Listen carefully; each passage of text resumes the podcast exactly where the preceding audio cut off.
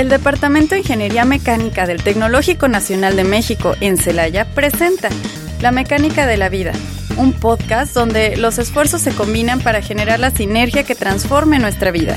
Bienvenidos.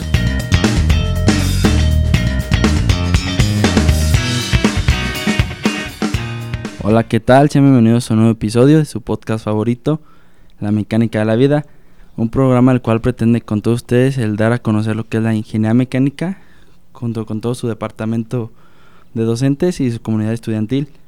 Me presento, soy Juan Murillo, estudiante de ingeniería mecánica. El día de hoy compartiré el micrófono con mi compañera Greta Victoria. ¿Cómo te encuentras el día de, el día de hoy, Greta?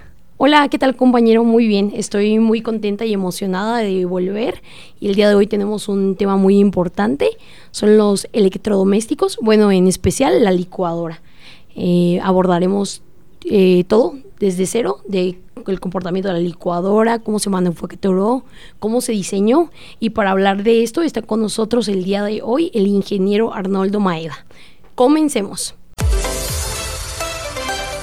No pierdas detalle, absolutamente todo en Mecánica departamental. Bueno, pues ya estamos de regreso. Eh, un gustazo aquí tener al, ingeniero Maeda. ¿Cómo se encuentra el día de hoy, Maeda? Bien, bien, gracias por la invitación y esperemos que lo que platiquemos sea de su agrado y de su interés, ¿no? Gracias a usted, profe. Gracias a usted. Este, claro que sí debe ser de mucha, mucha información para todos aquellos que nos escuchan. Pues, ¿quién no tiene una licuadora en su casa? Entonces, mi recomendación es quédense y escuchen todo lo que vamos a platicar. Va a ser muy interesante. Que quiero empezar más que nada preguntándole que hablando de la licuadora, más allá de lo que ya sabemos convencionalmente, este hablando más técnicamente, ¿qué es la licuadora? Bueno, pues la licuadora no es, es propiamente un procesador de alimentos, se trata de pues licuarlos, de, machacarlos, de, pulverizarlos este, a través de, digamos, se puede decir, de, de una acción mecánica. Este es un trabajo mecánico que se hace sobre los, los alimentos, sobre, sobre lo, las verduras, todo lo que se, se puede meter ahí a la licuadora. Y pues la idea es este, aprovechar, eh, digamos, la potencia de un motor eléctrico para que se genere ese trabajo mecánico y haga ese, digamos, esa partición del, de los alimentos, ¿no? Más o menos así podríamos describir desde un punto de vista más técnico la, licuadora. licuadora. Este, hablando de los componentes de la licuadora, ¿cuáles son? Componentes. Bueno, pues primero pues está el vaso, que es donde se ponen todos los, alimentos. El vaso trae, digamos, dos tapas. La, la, parte de abajo, la base, que, se, que es roscable. Esa eh, digamos, fija o posiciona las cuchillas para, para la operación del licuado y la parte de arriba pues sería simplemente una tapa. La parte importante de esto, de, estas tapas, es que tienen un otro, otro taponcito allí, que es el que se, se remueve.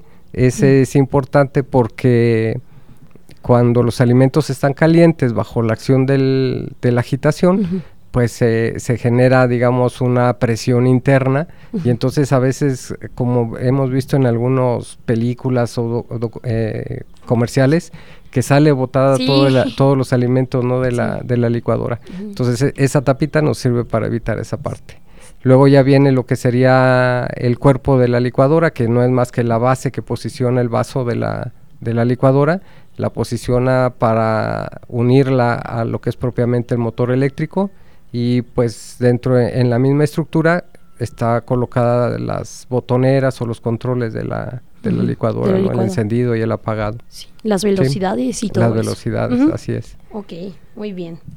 Hablando ya una vez que hemos tocado el tema de sus componentes, hablando un poco de lo que es, se trata lo, que es de nosotros la ingeniería mecánica, el diseño de una licuadora, este, cómo se, cómo se comienza, se comienza su diseño. ¿Cómo se diseña? Pues yo creo que como, como cualquier cosa de, del, dentro de un diseño, ¿no? ya sea de, cualquier, digamos, disciplina o especialidad, primero hay que definir bien claro lo que es el problema. Y, y en este sentido, pues la idea sería el cómo, pues digamos, moler los alimentos de una manera uniforme que requiera, digamos, ahorita con, como estamos en las cuestiones energéticas y lo del impacto este al medio ambiente sí, este pues que consuma la menor cantidad de energía eléctrica pues en este caso no entonces básicamente eh, digamos ese sería nuestro problema fundamental. Y aquí en esta parte pues podemos ver que la digamos, el, el, fenómeno que necesitamos recrear o hacer es la molienda de los alimentos. Entonces, eh, primeramente podemos pensar que deberíamos de ponerle cualquier tipo de cuchilla, debería de hacer la operación, pero no es así. O sea, no sé si hayan tenido oportunidad en su casa de escuchar a sus mamás de que hay licuadoras que no sirven, que no muelen. Sí. Entonces, este es precisamente eso, porque el concepto de diseño pues no, no fue lo suficientemente, digamos, trabajado para, para que la molienda de los alimentos se lleve a cabo, ¿no?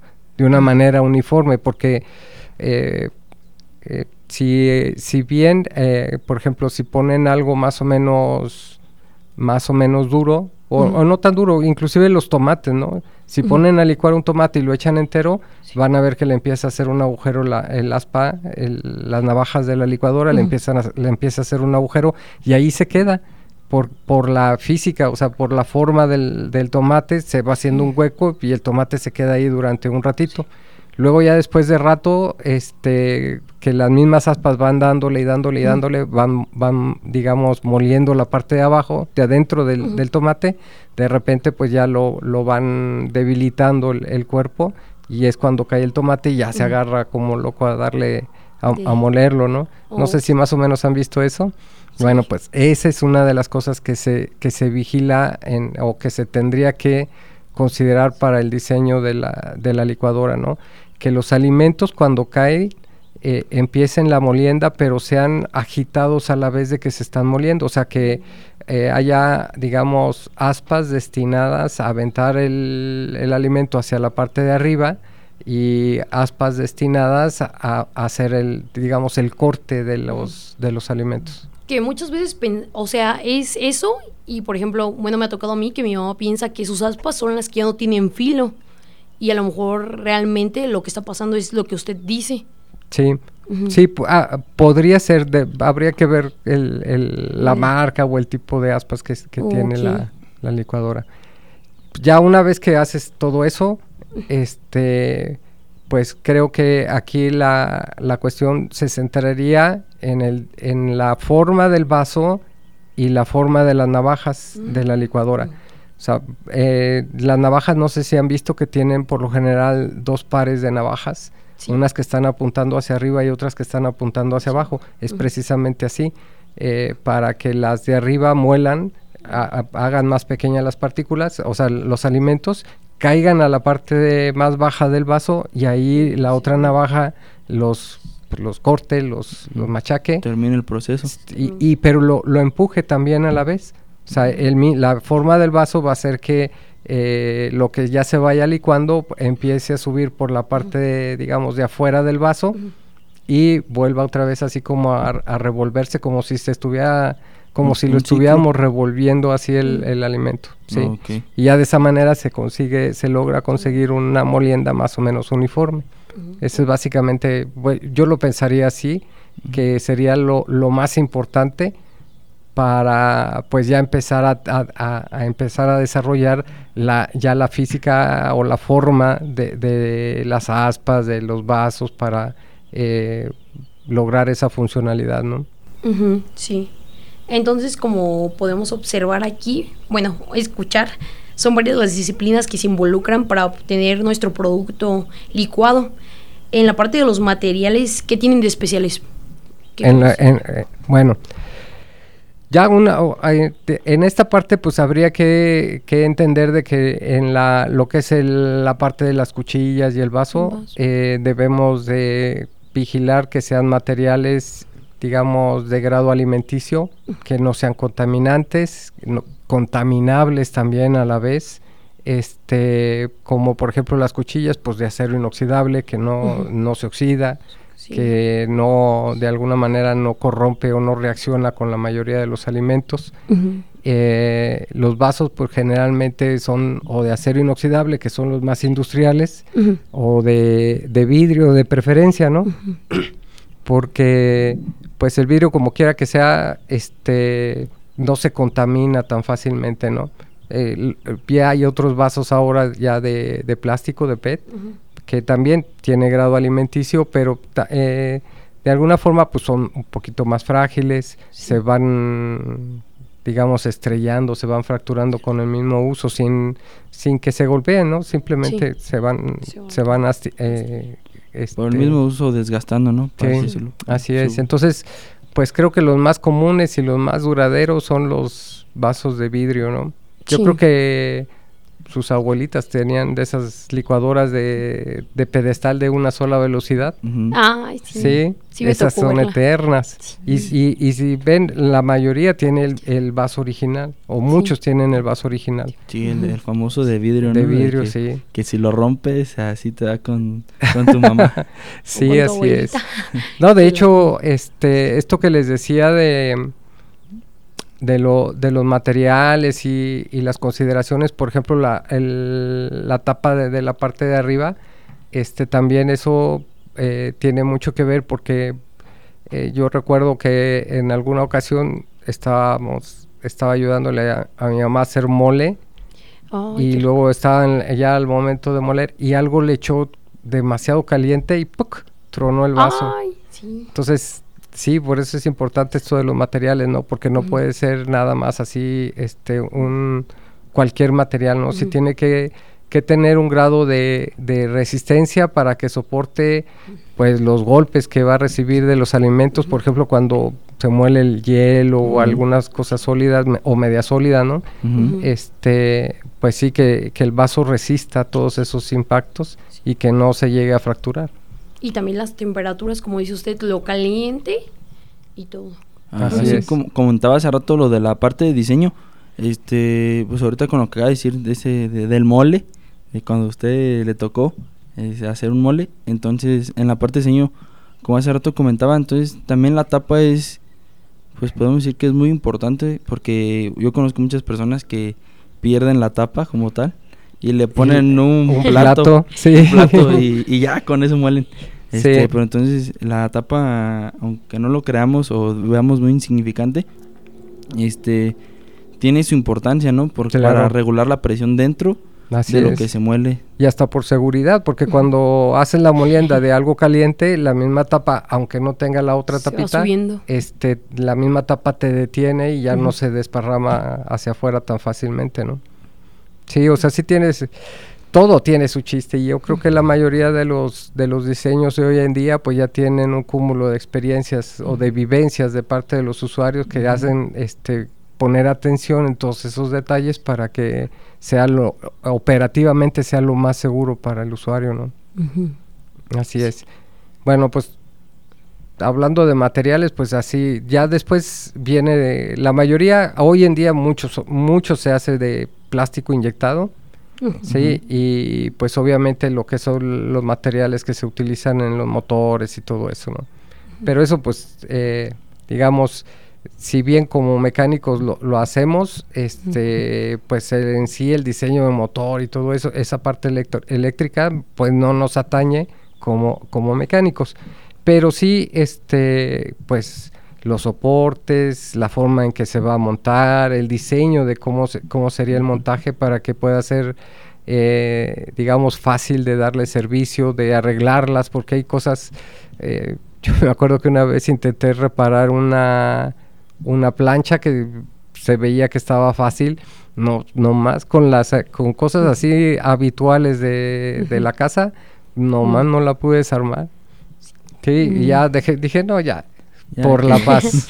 otra otra plancha, porque si no, no, no la voy a poder armar otra vez así. tocando ese tema, profesor, en la parte estructural, entonces, como contaba, ¿qué, ¿qué es lo que tenemos que cuidar? Ahorita está comentando en la parte de, de para que alguien más pueda armarla, pero sabemos que a veces algunas empresas, pues, meten ciertos tornillos especiales para que... Para que no lo puedan trabajar. Exactamente. Sí, este, bueno, pues eso ya es cuestión, digamos, mercadotecnia.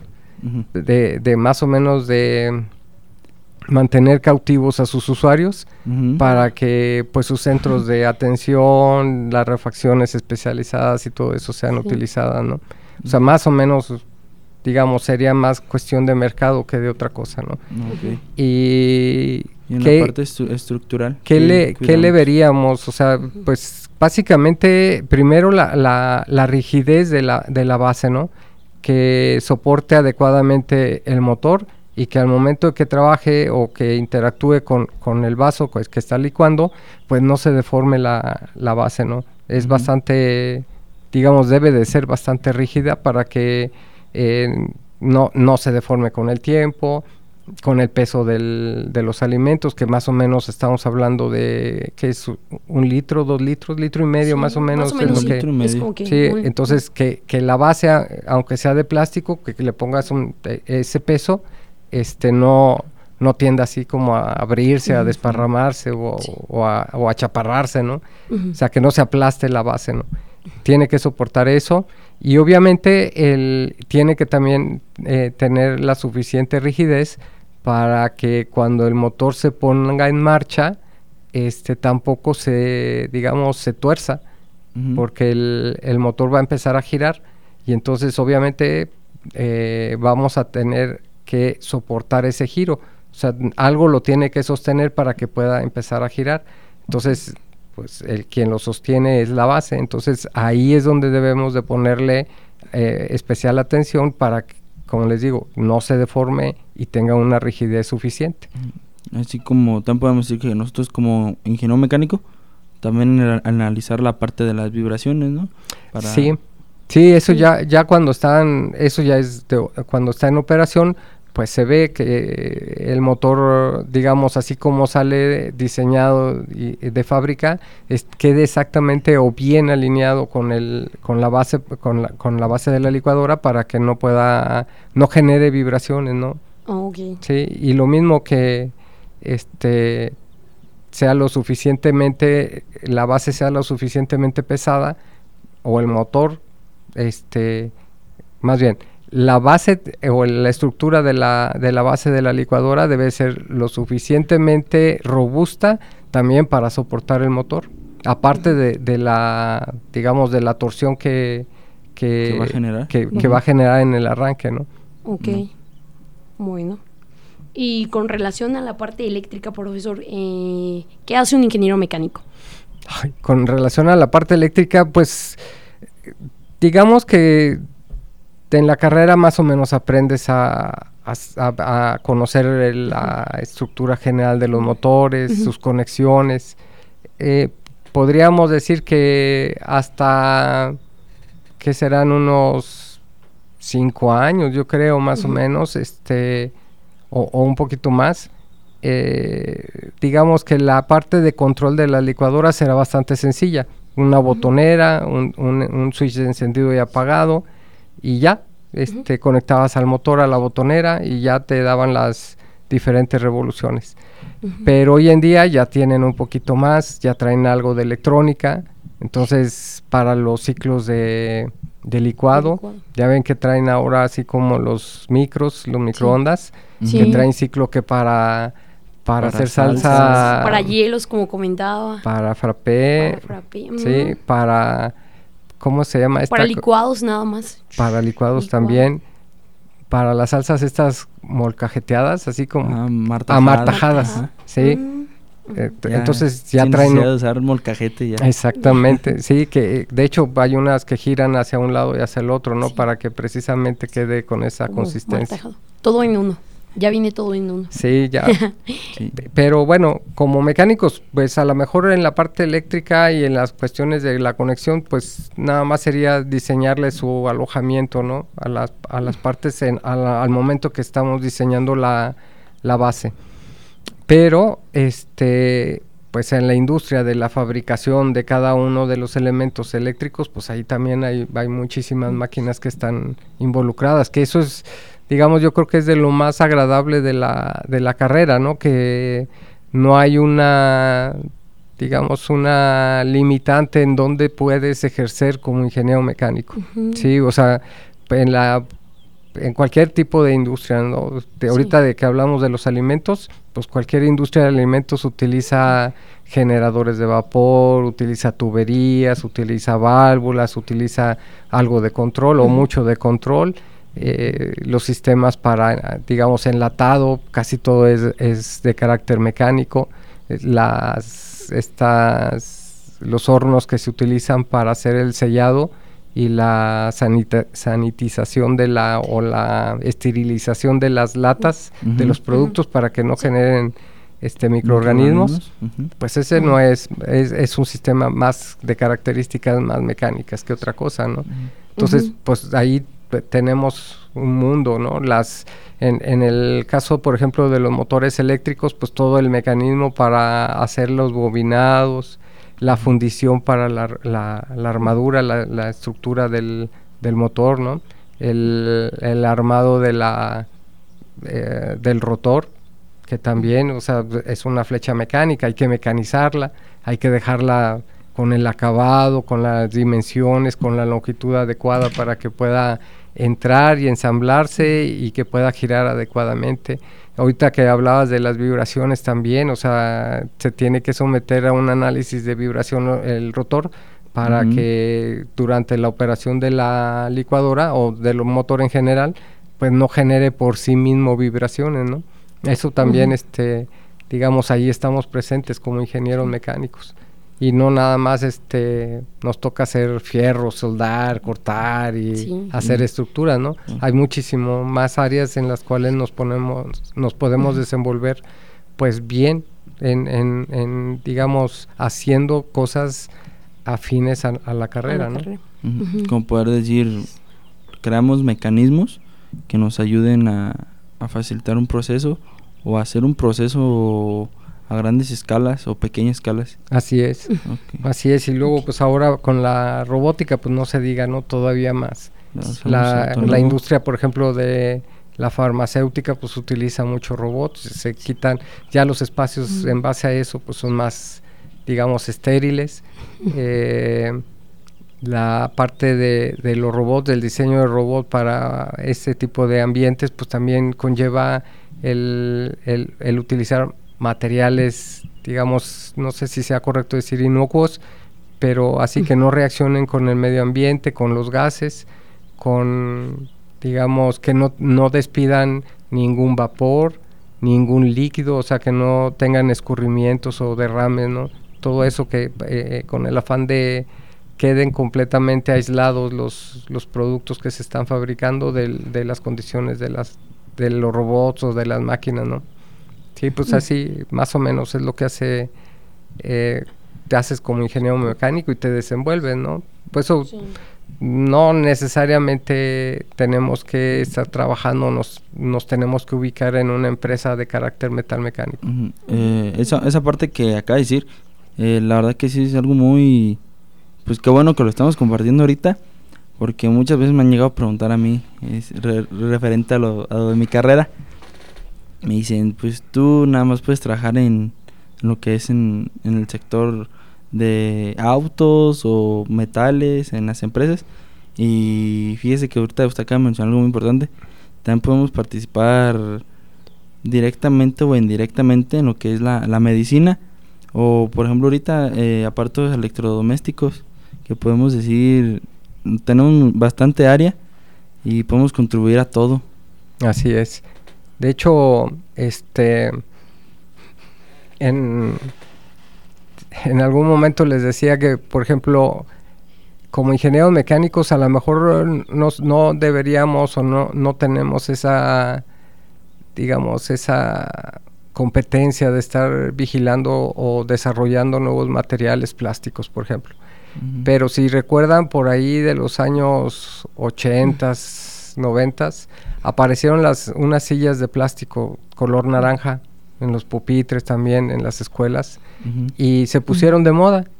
Y pues bien fácil, ¿no? Este, eh, era muy rápida la producción, económicas, y, pero con el tiempo eh, se dieron cuenta que se empezaban a abrir, o sea, La gente como se, se recarga y deja caer todo el peso en el respaldo, pues se empezó a se empezaban a romper del de la digamos del ángulo de la silla.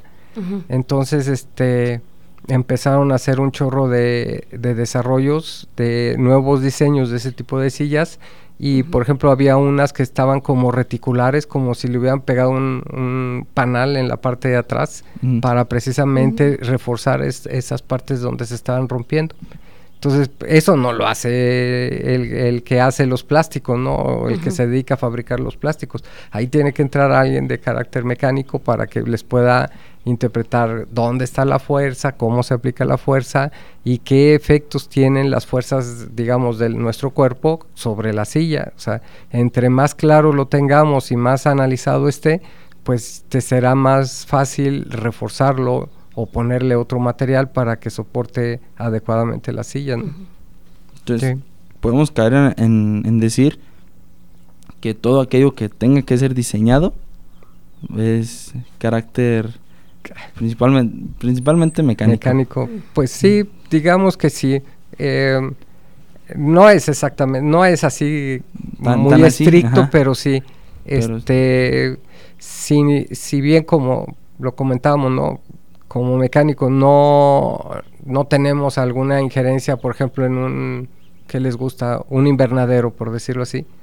Pero al- a- las plantitas y todo eso, pues no, no le vamos a saber nunca, ¿no? No. O sea, que, que cuánto regalo y todo eso. Pero la, el mecanismo, el- la, la estructura del invernadero, la, digamos, las correderas para que vaya y vaya la, digamos, el carrito regando, fertilizando.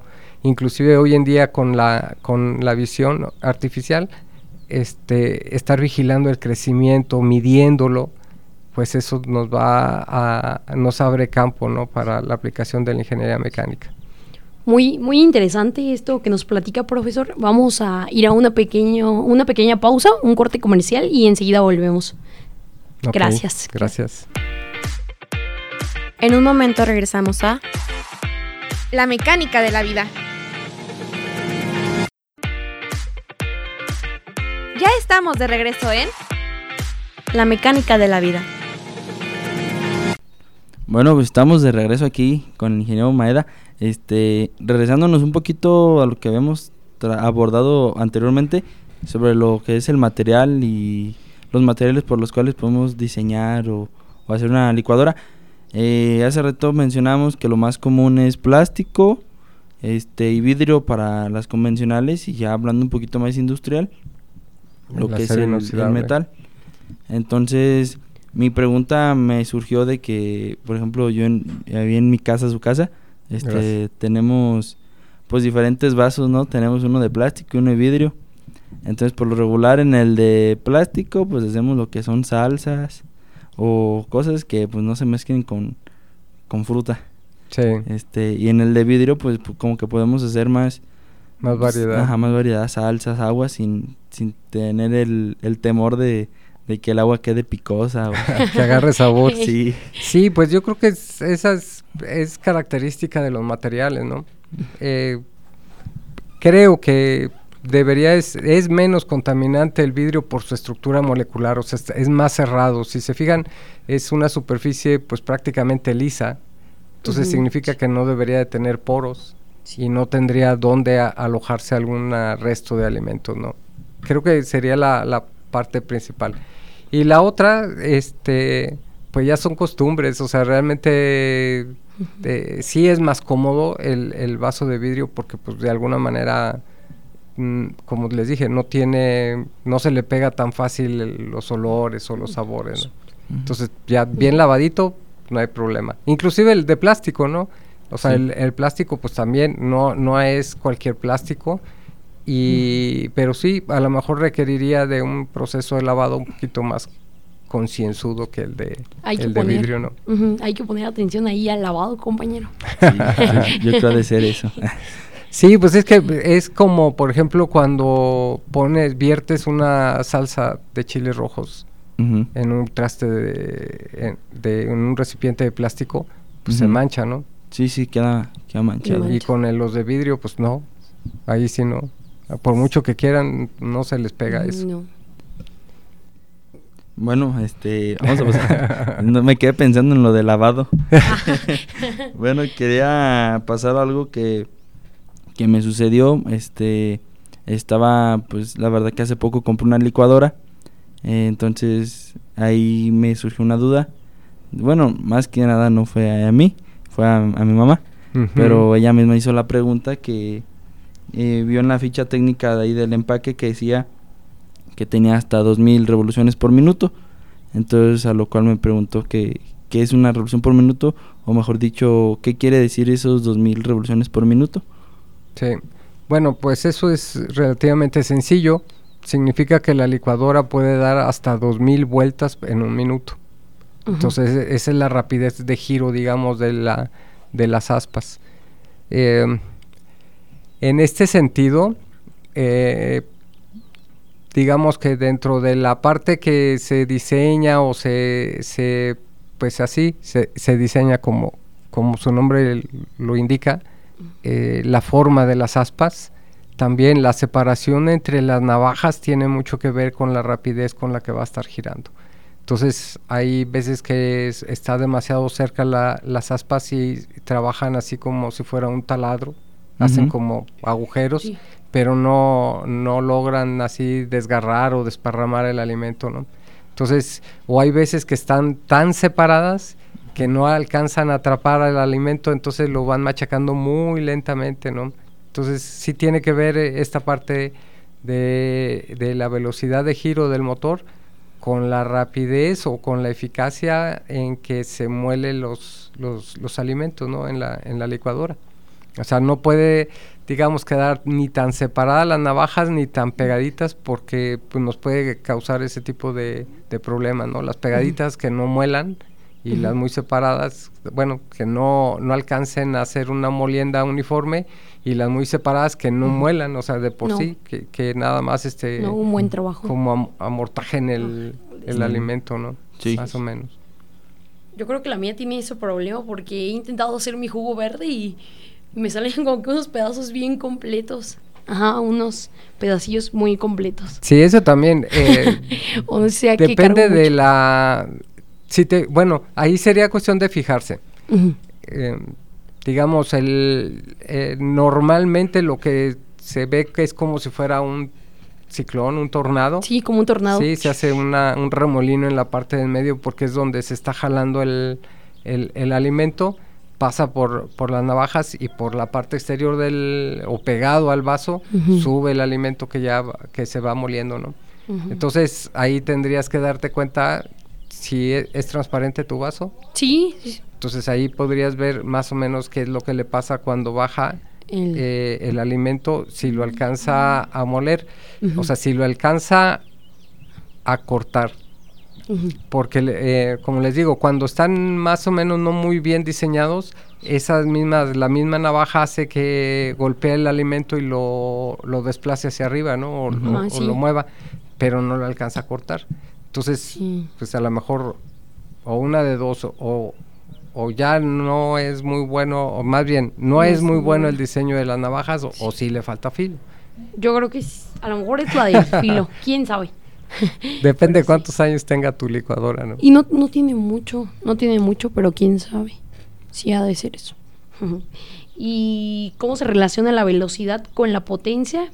¿Y cuál de estas es mejor?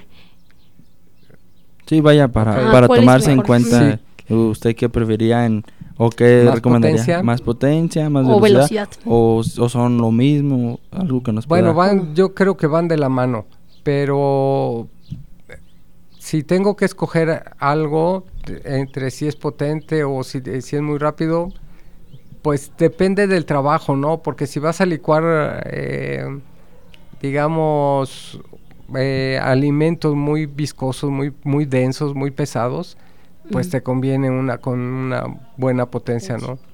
Sí, para que las, para que el motor alcance a licuar y empiece a hacer a revolver bien el alimento. Y lo de la velocidad, pues creo que a lo mejor eh, por lo mismo de la, de la potencia, pues va pegadito lo, la, la velocidad de La las aspas, ¿no? Pues sí, sí, entre mayor potencia, pues más rápido. Sí, y ahí pues sí, lo ideal sería verla en, en vivo y en directo, ¿no? Así Sí. como le hacen en los centros comerciales que ponen Sí. ahí a las a las personas a hacer demostraciones de cómo licúa. Este, a lo mejor ahí te vas a ir dando cuenta de la efectividad o, o de la digamos del buen diseño del vaso y de las aspas. de- más que nada de, de su capacidad, ¿verdad? De, el verlo, pues no hay como verlo y, y poderlo poner en, en práctica, pero a veces en algunos centros comerciales ya vi que están en exhibición y, y no las de, y pues no. Sí, sí, sí. Sí, o sea, pues creo que lo, lo mejor es ponerlas a funcionar y ver qué es lo que hacen con los alimentos y ya te das cuenta quién tiene más, eh, digamos, poder de, li- de, de li- De de licuar. Oh, perfecto. Este, entonces, eh, derivado a todo esto, lo que hemos platicado, este, que puede haber eh, falta de filo a veces y no tanto la, la separación de las cuchillas o de eso, este, mi pregunta va referida a qué fallas podemos encontrar o nos pueden dar tanto por uso o, o qué falla usted nos puede decir, este, si tu licuadora está funcionando de esta manera y no tiene tantos años de uso, o por ejemplo unos dos años de uso, y no es muy seguido, pero ves que tiene una falla de repente, ¿usted qué nos podría decir? ¿Cómo percatarnos que es falla ya sea técnica o por uso? Pues técnica está medio, pues que medio difícil de definir esa parte. Creo que la mayoría de las fallas van a ser de carácter eléctrico. Así si Ujú. vamos hablando de que eh, salió mal el, el- el- El motor. digamos la licuadora y todo eso, pues creo que es más probable que salga mal alguna botonera o el, o el motor eléctrico por alguna razón. Eh, en la parte de los del, del resto, pues es creo que es pues igual o menos es más difícil que te encuentres así una Un- un vaso que se reviente por no aguantar, ¿no? O sea, o alguna sí. falla en el diseño. Sí, ¿no? sí, sí, pero, pero común. realmente así como que digas tú, ah, pues es que siempre fallan así, no. Yo creo que eh, las botoneras a lo mejor es lo más, lo más sensible que pudiera tener la licuadora porque es la interacción, ¿no? Con el, con el usuario. Y luego pues ya en las prisas trae las manos mojadas o trae las manos llenas de alimento y, Oh. y le picas ahí a la, a la licuadora y pues no quieras, a lo mejor en ese momento no, pero ya con el uso pues van, van haciendo que se escurra eh, algún líquido, alguna grasa y eso ya empieza a entrar en contacto, ahí entre En los contacto. contactos, ya se empieza a carbonizar y empieza a generar resistencia y luego ya no hace buen contacto, le tienes que picar como dos veces para que arranque y así, ¿no? Sí, pero por la parte, por esa parte, en la parte mecánica, pues na- nada más este, pues ver que ponen el, que sí licúa bien, o sea que se, se absorbe el alimento, pasa por las aspas, sube el alimento, se, se revuelve el alimento, o sea, si funciona eso y no alcanzan un buen licuado, pues sí hay que con- considerar cambiarlas o reafilarlas, ¿no? Sí. ¿Y más o menos cuánto es la vida de las aspas? De las aspas. Sí. No, yo creo que eso varía mucho, ¿Sí? depende del, del Del uso. uso. ¿Del ¿no? uso? Sí, porque por ejemplo, pues ahorita yo creo que tiene que disminuir mucho el tiempo de vida de De las aspas porque sí. la mayoría le mete hielo, A, la, a la licuadora, ¿no? Ahorita en estos. Con este calores. calorón. Sí, Sí. entonces, pues eso de alguna manera te va mermando el filo de las Va aspas. ¿no? perdiéndolo. Sí. Muy bien. Y, y para todos aquellos que, que ahorita ya tengan sus, sus licuadoras ya bien chatas, este, ¿qué, qué podemos, como ahorita dijo el reafilado de las aspas, ¿se pueden refilar por uno mismo? ¿Usted recomienda comprar una refacción nueva? O, Pues yo creo que están hechas para eso, ¿no? Para reemplazarse. Realmente así como para que tengas tú este un afilador, pues no, yo no he encontrado un afilador. Pero si, ti- si eres curioso y tienes allí alguna herramienta, por ejemplo, como el eh, como un taladro de mano de los chiquitos de los mototools, Ujú, este traen sus piedras, ¿no? Sí. Y, y ya con esa piedra pues es más, fa- más fácil darle un Eh, poco de filo a las, al- Sí. a las navajas. Nunca va a ser como de fábrica porque pues obvio que ya en las de fábrica tienen bien orientadas las, Sí, a los digamos, las y piedras, afiladoras y todo eso, ¿no? Eh, A, a mano, pues, quieras o no, te, puede- te queda bien y te- no te queda tan bien y luego te pasas y te faltó y así. No lo puedes No es ver como tan el fácilmente. que- Sí. En la mi tía le hacía en, En, la en piedra. su piso, le tallaba con la piedra Ah, sí. y ya el, sí quedaba filoso el cuchillo. Quedaba mellado. Ah, sí. sí. O sea, realmente el filo queda mellado. Entonces, ha- haz de cuenta que hiciste como una mini sierra y por eso cortan los cuchillos así, afilados de esa manera. No, Mm. ok. o sea, Pero si quieres hacer así un corte fino, digamos como como de los que sacan así del salmón y todo eso, de todas maneras vas a batallar por la falta de filo. Mm. Sí, o sea, ah, si algo debe de, que de- debe de estar bien, eh, o sea, si algo está bien afilado, el filo debe de ser suavecito y debe de ser puntual, o sea, Mm. de que te tocas y ya te cortaste. Con cualquier cosita que le muevas, ya te llevaste el pedacito ahí. como la de los carniceros. Sí, no, esos- exactamente. los, los cuchillos de los carniceros.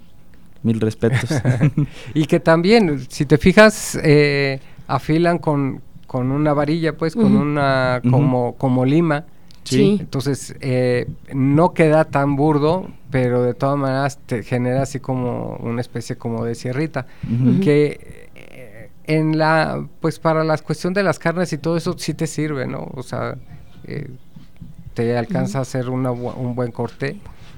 Pero si realmente quieres tener un, un cuchillo asesino así de, de esos de corte quirúrgico, Sí. sí, sí necesitas tenerlo bien afilado. De hecho, eh, después de afilado, por ejemplo, los cuchillos los de- debes de pulir su, su filo para que quede así tipo bisturí, ¿no? O sea, de que nada más este, le jales al, al cuchillo y sin presión corte el tomate, ¿no? Que es lo más latoso sí. luego. Sí. Sí. luego parecemos que le andamos serruchando hasta que, hasta que le, ya como que le da risa al tomate y ya, pues ya, me, dejo cortar, ¿no? El pico de gallo parece Sí, puré. ándale más o menos. Sí. Así merito. Este, en cuestión de, de, ya ve que hay algunas licuadoras que son sus aspas, no las tienen como tal en, en el fondo, sino que la tienen como en vertical, que son diferentes aspas, que va desde la parte de la Ah, base ok, hasta ya. arriba. Ajá. Este, no sé si ha tenido usted oportunidad o, o tiene alguna de esas y de compararlas o que nos pueda compartir. No, fíjate que de eso sí no. Mm, Pero creo que así, si puedes decir que que si vas a ponerla a competir con unas aspas normales, pues debería de ser. O sea, no debería de haber mucha diferencia. Y lo de arriba me da la impresión, porque no las he usado, que además de ayudar, este sirve precisamente para hacer como una mejor molienda, pero eso es como para alimentos más pesados, ¿no? Como Que el no- hielo, ¿no? no, ¿O no algo así como. mm, digamos como las pastas que, o cuando haces el mole que apenas lo estás moliendo, que te queda muy pastoso, más o menos así me da la impresión. Porque, pues de alguna manera, lo único que está haciendo el aspa de arriba es darle, digamos, molerlo un poco, pero proyectarlo hacia la parte de abajo, ¿no? Sí, y, y ya dijimos, ¿no? Si realmente hace ese, ese remolino, pues entonces en la parte de arriba no va a tener nada que moler.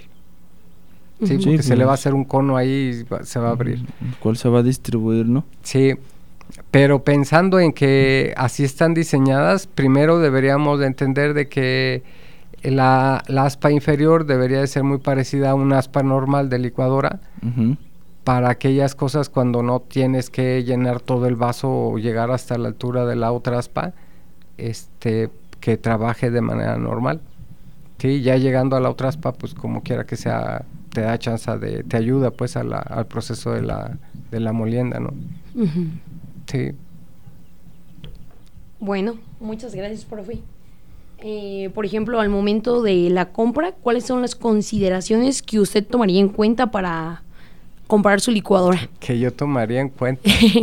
Sí. Va a estar medio difícil. Pues es que yo creo que la aplicación, ¿no? ¿Para qué lo quieres? Sí. O sea, si, si eres, digamos, cocinero casual, Pues una de una velocidad te sirve, ¿no?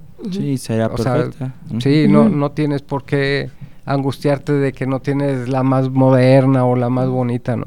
No. O sea, al final de cuentas te, te ofrece la lo mismo este y no necesitas una inversión muy, muy alta, ¿no? Eh, el efecto, pues al final de cuentas, pues un poquito más de tiempo, un poquito menos, pero el efecto va a ser exactamente el, el mismo, ¿no? Pues sí. Y Su, su potencia. su- Pues sí, y yo creo que la potencia, ver, ver la potencia, pero es- volvemos a lo mismo, ¿no? O sea, uno de baja potencia al final de cuentas va a moler, pero en más tiempo. ¿sí? El de más potencia, pues vas a sentir así que se traga todo el alimento y lo, lo licúa y lo echa en un ratito, ¿no? Ujú. Pues eso es la única diferencia, pero realmente así como que, que digas tú, es que yo tengo que tener esa de mucha potencia, ¿no? El motor No. más grande y todo eso. No, yo creo que pues para hacer una digamos un cómo le llaman un recaudo, un- una salsa o algo, pues da lo mismo, o sea, realmente no es mucha así que digas tú, ah, pues es que si no tengo esa no la voy a poder hacer rica, yo creo que no. No, No. o sea, más bien, más bien, pues, ¿para qué lo quieres? ¿Y quién eres? O sea, como usuario, ¿no? Sí. Si lo vas a estar usando de manera seguida o no. Como por ejemplo hace rato la, la que le contaba de las cuchillas verticales. Este, yo la veo que la usan demasiado en, en lo que son todos aquellos que trabajan el frappé Ujú. afuera de, de, de los templos, ya que los se pueden a- Ah, ya, de los vasos de aluminio, de, de, de de metal. plástico. Bueno, esos también son, Bueno, son sí, otros, también. ajá, Ah, sí. sí. Sí. Sí, pues esas trabajan igual, nomás que el, el, el eje, pues, es de la parte de arriba, ¿no? Sí. Sí, bueno, esas son las, las choquimileras, ¿no? la chocomilera. Pero pues sí, prácticamente es la misma función de una licuadora, porque Así es. ya que hay muchas que vienen con accesorios incluidos para, para que las compren y Ey. todo. Sí, de hecho esas están, están padres porque eh, su negocio de, de esas es también este como airear el, el, licuado, ¿no? Dejarlo así como esponjoso, así como... Con espumita. Como- bueno, sí, pero con- tiene un diseño en específico. Sí, pero para Ajá, eso para- precisamente... Una Para densidad, no sé precisamente. más. Sí, porque le, le- de alguna forma no tienen la necesidad de cortar, sino nada más agitar con, con vigorosidad, así, con fuerza. Sí, para- para que se airee, yo creo, la, la leche y se haga así como espesito el, el licuado, ¿no? Algo más que deseen agregar aquí de, respecto a las licuadoras, ahorita con el calor, este que yo creo que los vamos a ocupar mucho con Sí. el, pero la cosa es que ya no hay hielo, profe, ya está. Sí, también viene, viene Sí. esa parte interesante, ¿no? La parte energética, porque este quieras o no, cualquier cosa que le quieras que quieras hacer para mitigar el, el- el calor, le tienes que invertir electricidad al menos. Sí, Entonces sí. Entonces sí hay que, por ejemplo, ahorita que, que hay escasez de hielo, este, ahí en la tienda de la colonia decía la señora, pues es que no me han traído hielo. Dice, pues estamos haciendo bolsas de a kilo, de, de a litro de, de agua y la estamos congelando ahí en, en- en el, Y la en el refrigerador pues refri. que tienen Sí. ahí para los, los hielos, ¿no? Entonces, pues dices, bueno, pues está bien, pero pues hay que estarlo picando que y todo sí. eso, ¿no? Sí. Y, y si lo haces en tu casa, pues obviamente vas a tener a tu disposición el hielo que quieras, pero también conlleva un consumo más alto de electricidad, ¿no? Sí. Entonces eso, eso va una cosa con otra. Me, me da gusto que tomemos ese tema. Me gustaría mucho el que nos pueda poder acompañar en el siguiente episodio hablando sobre lo que son la refrigeración Ajá. y, y el cómo afecta eso de, de congelar más cosas, es más consumo de energía o siempre consume lo mismo. Así es, es- estaría Bueno. interesante. Sí, sí, estaría muy interesante. Bueno, pues sin más que agregar, muchísimas gracias, profesor, por habernos acompañado. Agradecemos mucho que se haya hecho el tiempo. Eh, compañero, ¿algo que Este, agregar? Yo quiero, de igual manera que me acompañe, agradecerle y decirle a todos los que nos están escuchando que nos sigan en nuestras redes sociales como Instagram y Facebook y nos escuchen en XHITC, Radio Tecnológico de Celaya, por la frecuencia de 89.9 FM. Y en Spotify también. Y en Spotify también nos siguen a todos, por favor. Sí, gracias, Sale. profesor. Muchas gracias a ustedes. Gracias. Y es así como concluye una emisión más de la mecánica de la vida. Esperamos contar con ustedes para la próxima. Y recuerden dejar sus comentarios y sugerencias en nuestra página de Facebook, Departamento de Ingeniería Mecánica ITC. Hasta luego.